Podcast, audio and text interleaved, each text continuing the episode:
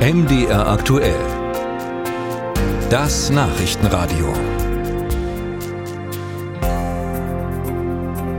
Mit dem 49-Euro-Ticket sind gerade ganz viele Reisende und Pendler unterwegs. So günstig konnte man noch nie mit Bus und Bahn durch Deutschland fahren.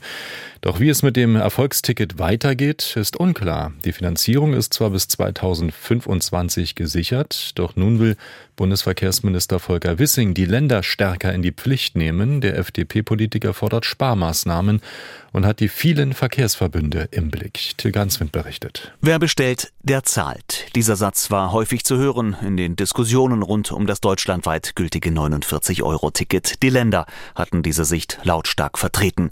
Dahinter steckt die Forderung, dass der Bund die notwendigen Mittel zur Verfügung stellen muss, wenn er das Ticket will. Wer bestellt, der zahlt. Bekräftigt der verkehrspolitische Sprecher der CDU im Bundestag Thomas Bareis.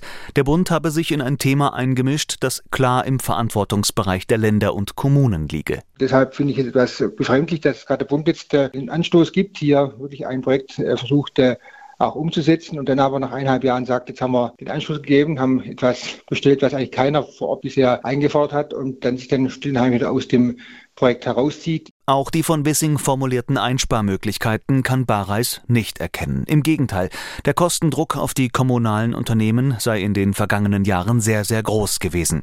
Minister Wissing hatte Sparmöglichkeiten bei den Vertriebskosten für ÖPNV-Tickets ausgemacht, die er auf zwei Milliarden Euro beziffert. Auch beim Verband deutscher Verkehrsunternehmen ist man deswegen irritiert. Sprecher Lars Wagner. Wir wissen ehrlicherweise nicht, wo diese Zahl herkommt. Ähm, es ist auch gar nicht so einfach, die wirklichen Vertriebskosten im ÖPNV jetzt anhand von, von Ticketverkäufen etc. festzumachen. Dazu komme, dass das Deutschland-Ticket die bisherigen ÖPNV-Abos nur zu einem Teil abgelöst habe.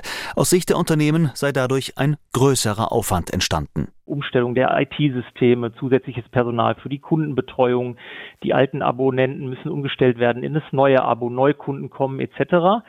Also momentan ist da von Einsparpotenzial im Vertrieb weit und breit ehrlicherweise keine Spur, sondern momentan ist es so, dass die Unternehmen da viel mehr investieren als äh, vor dem Deutschlandticket. Auch Wissings Vorstoß, die Vielzahl von Verkehrsverbünden in Deutschland einzudampfen, sieht Verbandssprecher Wagner erwartungsgemäß kritisch. Die Frage sei, ob das tatsächlich helfe, Kosten einzusparen. Wir sollen ja laut Koalitionsvertrag der Bundesregierung unser Angebot verdoppeln bis 2030. Wir sollen jetzt das Deutschlandticket zusätzlich bundesweit vertreiben.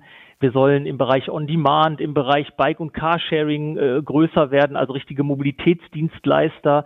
Und wir brauchen erheblich mehr Personal, erheblich mehr Fahrzeuge, erheblich bessere Infrastruktur im ÖPNV. Im Grunde gehe es also gar nicht um die Frage, wie künftig Kosten gespart werden könnten, sagt Wagner. Vielmehr müsse eine Investitions- und Wachstumsdebatte geführt werden.